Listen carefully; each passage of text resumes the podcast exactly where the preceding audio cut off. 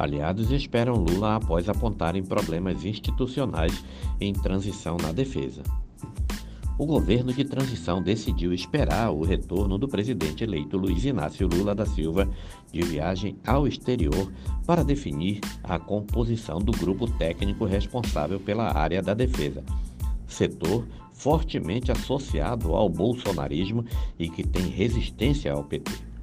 Coordenador dos grupos técnicos de transição, o ex-ministro Aloysio Mercadante reconheceu nesta quinta-feira haver um problema institucional relacionado com as Forças Armadas. Apesar disso, ele negou que haja atraso e dificuldades para definir a composição do colegiado responsável por organizar a transição em temas de defesa. Mercadante disse que a definição dos nomes acontecerá após o retorno de Lula, na próxima semana. O presidente eleito participou de uma reunião global sobre clima na ONU, a COP27 no Egito, e terá ainda agenda em Portugal. Os grupos de trabalho de defesa e inteligência são os únicos que não tiveram decisão sobre os seus coordenadores e demais membros. O governo de transição já anunciou 30 colegiados técnicos e mais de 300 pessoas do grupo técnico de defesa, ele acha que vamos ter uma excelente composição, mas vamos só bater o martelo com o presidente Lula, afirmou o Mercadante em entrevista a jornalistas no Centro Cultural Banco do Brasil, em Brasília, sede da transição. Como o presidente viajou e teve uma responsabilidade, uma agenda muito pesada, com muita coisa acontecendo e uma repercussão extraordinária da fala dele, vamos aguardar. Não faz diferença nenhuma. É uma instituição secular, organizada, diagnóstica, não tem maiores preocupações em relação a essa agenda. Pode ter algumas questões pontuais tem um problema institucional: o lugar das Forças Armadas, a relação com a Constituição, mas isso não é propriamente um tema do grupo de trabalho. Eu acho que não tem nenhuma dificuldade e nós faremos uma boa solução, afirmou o ex-ministro. Eu acho que o tema basicamente é esse. É um problema mesmo da composição. Ter uma composição adequada e poder ter resultados naquilo que a gente espera para a área da defesa. O presidente Bolsonaro explorou durante todo o seu governo da proximidade com as Forças Armadas. Por isso, e por ser capitão da reserva, e transformou sua relação com os militares em ativo político. Durante a campanha eleitoral, ele era chamado de capitão do povo, mesmo título de seu jingle.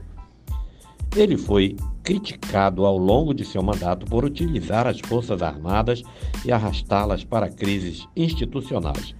Trocou três vezes o cargo de ministro da Defesa e os comandantes das forças.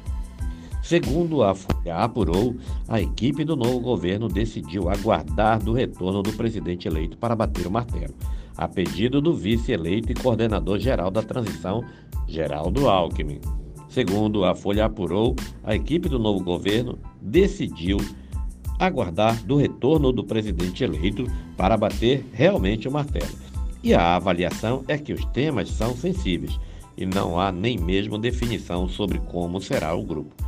Interlocutores estudam três possibilidades: uma composição formada inteiramente por civis, por integrantes da reserva ou misto para haver a participação de membros da ativa no grupo, é necessário que se faça uma requisição formal às Forças Armadas. Mesmo diante da indefinição sobre nomes, aliados de Lula já foram demandados a dialogar com integrantes das Forças Armadas. Entre eles estão os ex-ministros Nelson Jobim, Celso Amorim, Jacques Wagner e a deputada Perpétua Almeida, que foi secretária da pasta em gestão petista. Mesmo que esses nomes atuem em contatos informais, é possível que nem todos os integrem o grupo de transição. Jobim, por exemplo, tem demonstrado a interlocutores o interesse de permanecer nos bastidores. O general Gonçalves Dias, que acompanha Lula desde os tempos de presidência, também é importante conselheiro do petista para os temas da defesa e é citado como um dos nomes para compor um dos grupos, provavelmente o de inteligência. Aliados de Lula ouviram em conversas com militares nomes que seriam bem recebidos pelas Forças Armadas para chefiar a defesa, entre eles Aldo Rebelo, Nelson Jobim e Aloysio Mercadante. Este último vem de uma família de militares e tem dialogado com integrantes das forças. Alckmin também é elencado como um bom interlocutor dos fardados que dizem que seria um prestígio ter o vice-presidente como ministro. O próprio vice eleito, porém, já indicou a Lula não querer assumir nenhuma pasta no governo, preferindo atuar como um copiloto. A expectativa é que o petista viaje muito ao exterior durante o mandato e, para isso, Alckmin precisaria ser acionado para substituí-lo no cargo.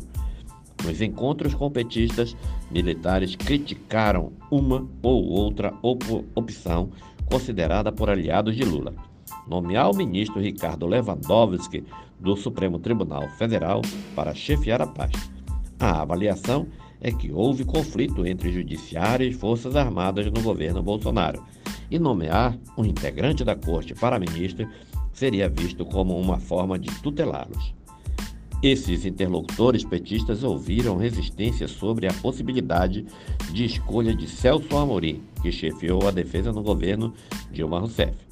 A expectativa é que o presidente eleito só tome uma decisão no início de dezembro. Nesse cenário, há desejo por parte dos atores que aconselham para essa área que ocorra uma definição conjunta do ministro e também dos comandantes das três forças.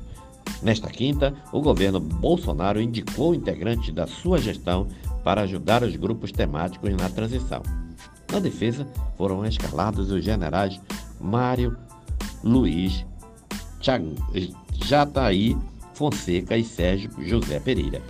Os dois são próximos ao vice na chapa de Bolsonaro, Walter Braga Neto, e integraram sua equipe durante a intervenção no Rio de Janeiro. Pereira atuou também na Casa Civil de Braga Neto e hoje é secretário-geral da Defesa. Fonseca é seu assessor no Ministério. Segundo aliados de Braga Neto, as escolhas foram do próprio titular da defesa, Paulo Sérgio Nogueira. Após a derrota de Bolsonaro, os quartéis do Exército se tornaram local de peregrinação e de manifestações de militares militantes bolsonaristas com pedido de intervenção federal. O presidente usou as Forças Armadas em sua estratégia para questionar a segurança e a eficiência das urnas eletrônicas. Os militares foram convidados pelo Tribunal Superior Eleitoral para integrar a Comissão de Transparência Eleitoral e também atuaram como fiscais das eleições.